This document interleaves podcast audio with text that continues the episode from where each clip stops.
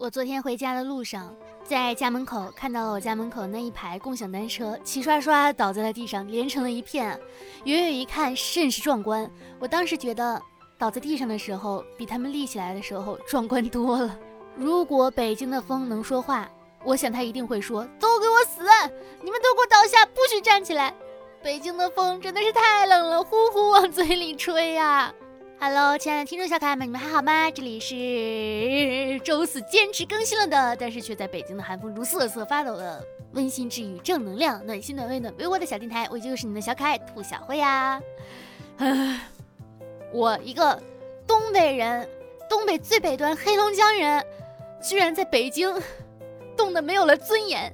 我可是一个可以在零下四十度，就是依旧坚持着穿很少出门的人。我在北京穿上了绒裤。然后大长羽绒服，然后围巾咔咔一围，帽子也各种戴，戴了两层帽子，我依然在北京的风中瑟瑟发抖，哇，太冷了！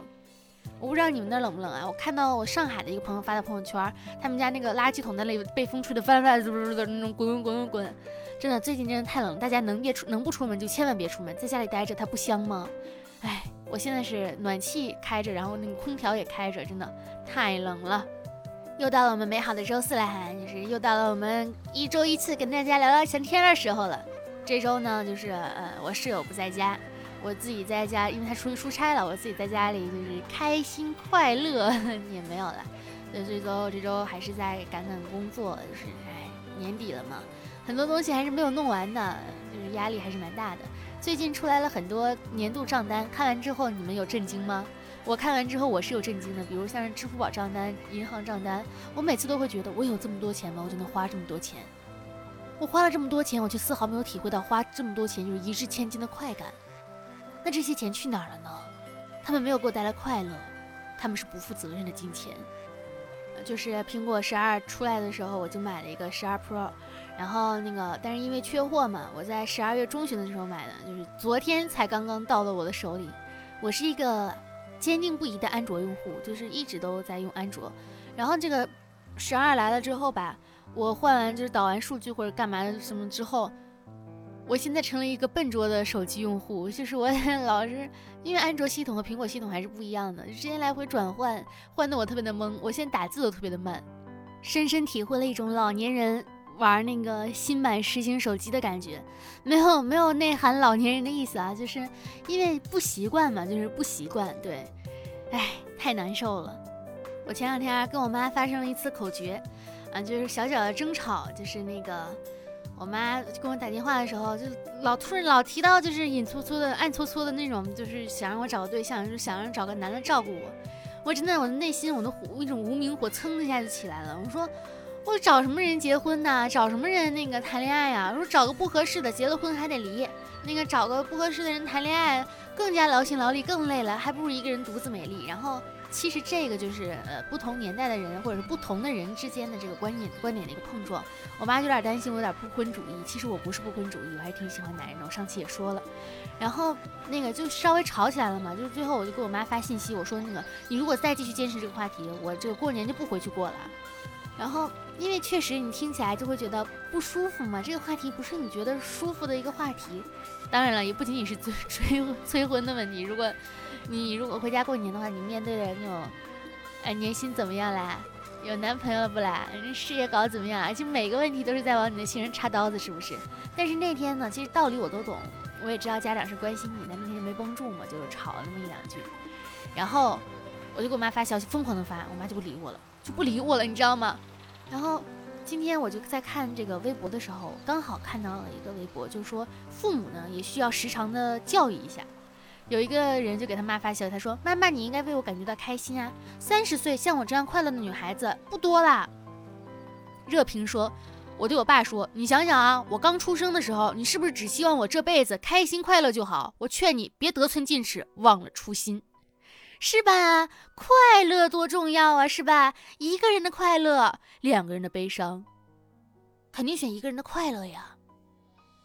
这话呢，虽然有点有失偏颇，就咱这也不是一个辩论节目，就是有一说一，就别管别人的生活啊。就哪怕说父母和子女，然后哪怕说关系再亲近的朋友，其实每个人都是一个独立的个体，别管了，爱咋咋地吧。每一年呢，我们都以为啊，这已经是我们最好的年纪了。但是呢，当我们又多长了一年的时候，我们才会知道，原来还可以更好。年龄呢，不过是一个数字，而不是阻碍。真的，越长大越自由，越长大越勇敢。今天永远比昨天更漂亮，今年永远比去年更通透。一个书里面就是它的最后一段话哈，它这个结尾就是讲到了人之所以为人的原因呢。嗯，看完之后就是觉得嗯，还蛮蛮好的。它上面写的是，呃，无法原谅也好，无可救药也好，迷失的无名的也好，让他们现身，让他们走出放逐，走出沉睡，来到我心口，来到我面前。世界上最崇高的爱，是我们对自身的存在所怀抱的爱，是哪怕知道人有如此之多的缺陷，如此大的破坏力，哪怕面对数不清的恐惧、谎言与敌意，我们仍然选择去爱人；哪怕可能会面临巨大的压力，我们仍然坚持着善良。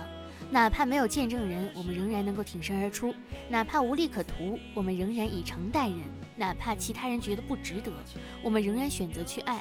这所有的爱，以及我们所表现的爱，歌颂爱的能力，正是人之所以为人的原因。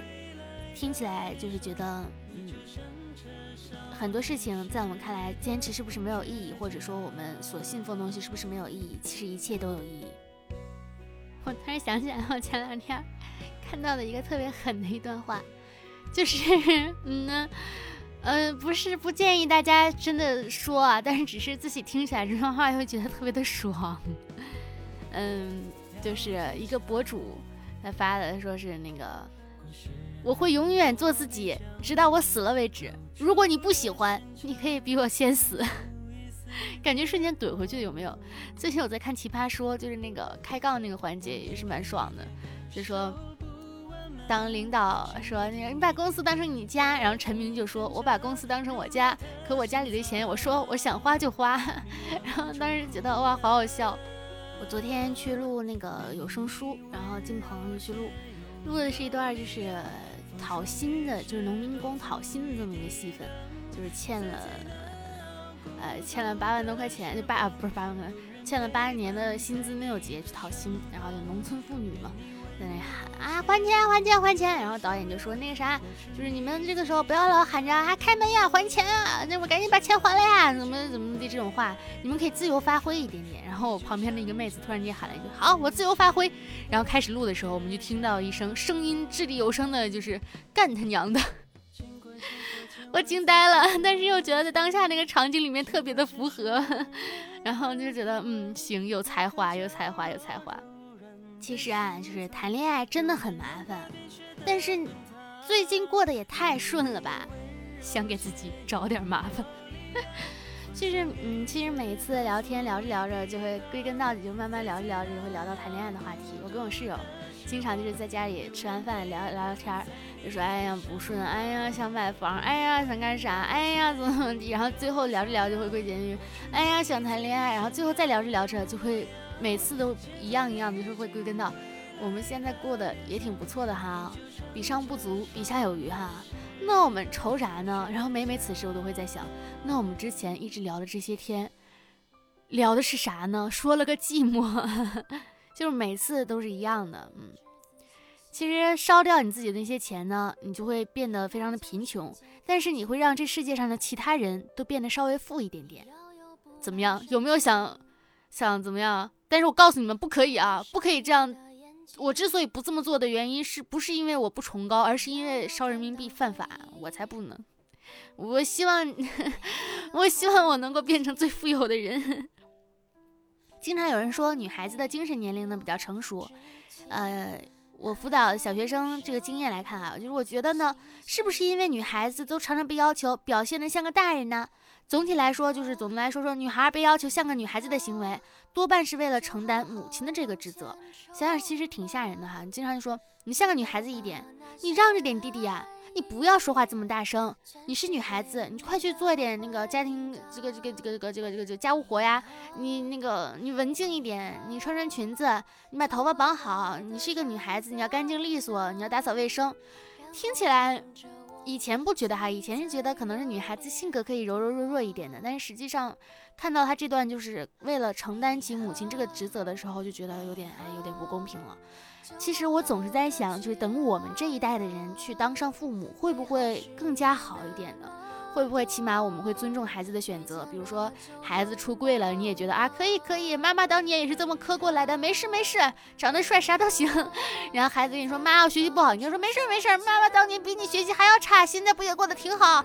妈我不想谈恋爱，没事，你妈当年更不想谈恋爱，那你咋的有了我呢？还不是让自身屈服了？不对，应该说还不是遇到你爸爸了？会不会更好呢？但是其实每一代的人都是初为父母，但是不可否认的是，时代它是一步一步的在向前的。我们每个代人所接受的思想教育也是不一样的，我们所经历的事情也是不一样的。我们总会希望越来越好，就会拿很多的事情出来说，比如说像这个，就是啊，女孩子一定要表现的像个大人吗？或者怎么样的？我觉得有些事情它就是会朝着更好的方向发展。我们不能遍布全球，但是我们会知道有些事情它是在慢慢的变好呢。叔叔，什么是创业家呀？事业受创，然后想回家做做创业家。一位网友就说：“他说之前待业的时候啊，曾一度感觉到压力非常大，情绪崩溃的边缘。后来他妈妈呢就跟他说，钱够用，人平安就很好。现在这句话呢，不仅仅鼓励了他，直到现在都还是一句充满力量的话。很多时候我们都觉得一定要怎么怎么样，一定要怎么怎么样，最后发现无常才是常，平安才是。”最值得珍重的事情就是，然后我身边其实也有朋友，他特别的细腻和敏感吧，就是想很多事情，就是比如说人家的一点点什么看法，他就会觉得啊，怎么会这样？我是不是不够好？我是不是应该再怎么怎么样？但是后来网上网上发现，就会发现细腻和敏感是一件好事情，它可以让你更好的去感受生活，可以让你更好的去体会很多东西。但是过于细腻和敏感，就会让你自己过得不太快乐。其实。一切让自己觉得开心啊，让自己觉得舒坦啊，这个才是最重要的。就是你要去接受，有些人就是看不惯你，就像有些人会无条件的支持你一样。